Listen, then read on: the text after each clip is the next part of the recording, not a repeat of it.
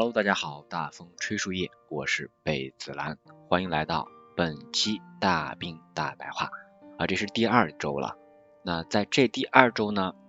我细数了一下，这一周有哪些我觉得值得分享的事情啊？想来想去，好像这周过得略微忙碌了一些，但真正让觉得有意思的，好像并并不多啊。所以呢，我就呃以我最近几天啊，因为在周末呀。有一些新的感受和体会的，借此呢来记录和分享出来。聊的话，我这边设了四个小点。第一个呢，是我昨天晚上看了一个电影，叫做《小五》，这个呢是贾樟柯导演的处女作，应该是九几年拍的一个老片子了。呃，但是我在一个榜单上看到，这个被列为中国百家电影中的一部，所以呢，我之前没事就下载下来，昨天刚好有空把这个就看了一遍。看完之后，直拍大腿啊，内心有无数的这个同感吧，涌上了心头。里面一些镜头，我觉得呃特别能够触动我。那比如说这里面的主人公小五，那他的好朋友呢叫做小勇，但小勇要大喜了，要结婚了，居然没有告诉小五啊？为什么呢？因为他们两个原来本来都是这个扒手啊，第三只手的人。偷别人东西的，但是呢，小勇最后人家啊改邪归正了啊，可以这么说吧。最后呢，干买卖，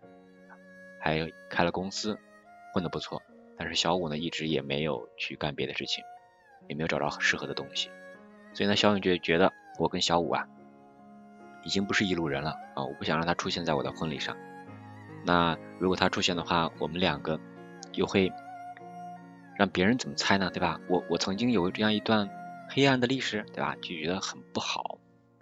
所以呢就没有告诉小五。但小五呢，从朋友当中听到了这个消息，也是无意之中。同时呢，他也想到了在他们啊共同当扒手的那那段时间里面，也很艰辛。那在他们兄弟俩当年还是兄弟的时候，聊天的时候，有说到，小五说呀，以后等小勇你结婚的时候，我一定要给你随礼。随礼多少呢？随礼六斤钱，就是在秤上称的时候要达到六斤的。然后这次小勇要结婚了，没有邀请，但小五想到了当年那句话，然后他就呢去外面还是干他的这个扒手的生意嘛，去偷钱，偷了一点点零碎的钱，最后呢拿回来在秤上称了一称，啊没多少，真的是没多少。然后他就当天晚上去了。小勇的家里面，啊，去给他随礼嘛。那个场面，导演用了一个长镜头，我就看着两人的友情就这么尴尬、尴尬的结束，一时间让人想到了自己身上，会投射一下到自己身上的曾经的那些朋友吧，呃，所以呢，感触比较深。我也在看的过程当中，无数次拿出手机，应该有三五次吧，啊。拿出手机，然后来打出我这个发小的名字。今天刚好看到他朋友圈，想给他发个消息，嗯，问问什么时候啊过年回家什么的。但是因为因为已经好久不联系了，平时只是在朋友圈偶尔看到那个消息，我始终还是没有发出去。就觉得我发出去之后，然后就很简单的回，但并并觉得不够。真吧，那种感情觉得不够真啊，所以这种事情情感啊，我觉得也也是很迷的一个事情啊。互联网我不知道到底是拉近了人们的距离，还是拉远了人们的距离，它会产生很多很多好的和不好的一些事情，很迷惑啊。包括说到这个结婚这个事情吧，啊，我也接收到不同的原来同学给我发过的邀请吧，有的人的婚礼我就是辞了。所有其他的事情我也会跳着跑着去的啊，比如去年十月份去参加高中两个朋友的婚礼，路很远，时间也很赶，但我还是去了，因为我觉得我珍惜当年我们的那份情感，我觉得呃这次的出席是很有必要的。那反观呢，有另外两位吧大学同学的邀请，那我就没有去啊，我也是直接。拒绝的啊，包括我是想的嘛，我曾经跟他们在一起的时光，或者我曾经对这这个友谊吧一个审视，我觉得这两个人吧，我不想再交集下去了，他不跟我是一个圈子的人啊，所以有的友情就不欢而散，我我接受，因为每个决定都是我自己做的，呃，当然有的人会对此觉得你这个人怎么怎么样啊，我觉得 who cares 又怎么样呢，对吧？好了，这是第一个话题，关于兄弟曾经友谊或者好朋友曾经友谊的一个破裂的故事，在这个电影里面阐述的。那第二点呢，说一下最难的时刻，因为昨天晚上在跟啊这个高中老朋友啊老台在吃饭的时候就聊嘛，到过年的时候，大家总是会有一些总结，就感觉类似的一个回顾。这几天他也比较闲啊，可以安安心心的去等待过年了，公司也没什么事儿，那就想到当年我们的那些艰难的时刻，我就问他，你觉得在过往的生涯里面，你觉得最难的时刻是什么？啊，其实我还问了什么最黑暗的时刻，当时他提到最艰难的时刻，他觉得是高中的时刻，那会儿备战大学要高考，那是真的很难。虽然我跟他住一起，但是文理科是有一些差异的，所以呢，他他的难比我要难的更多，可以用四个词儿吧，呃，叫内外交困。这是呃所谓艰难，艰难的话，我跟他我们是有一些很共通的地方的，因为我们在同样的时间节点，两个人遇到了不同的艰难的时刻，呃，我们统称它呃为这个，我叫八里村时代，他的呢叫这个电褥子时代，因为呃他要在不同的地方，因为他是搞这种工地的啊，去哪儿得把电褥子折好，然后呢放在自己的书包里面，这就是他曾经的电褥子时代那段时光，每每让人想起来，还是觉得很心酸。我那会儿我觉得还好吧，虽然说可能有一些生活条件上的艰苦，但是当时的自己是很保有热情的啊，就在那个地方有点冷，但是当时很多的工作。我觉得做的很起劲。昨天晚上还有一个点，我嗯很感触吧。老台说他在当时看我的时候，有看到墙上挂了一个花环，那会儿他很动容，就很心酸，就觉得替我感觉到很难受嗯，因为那个花环是上课在那样一个环境下，为了让孩子们开心，然后来故意买的一个东西啊，我觉得。当时自己确实花了很多功夫在这个上面啊，所以还是抱有热情，还是很棒的一个时代。因为有那个时代的度过，才有了后面的一些积累吧。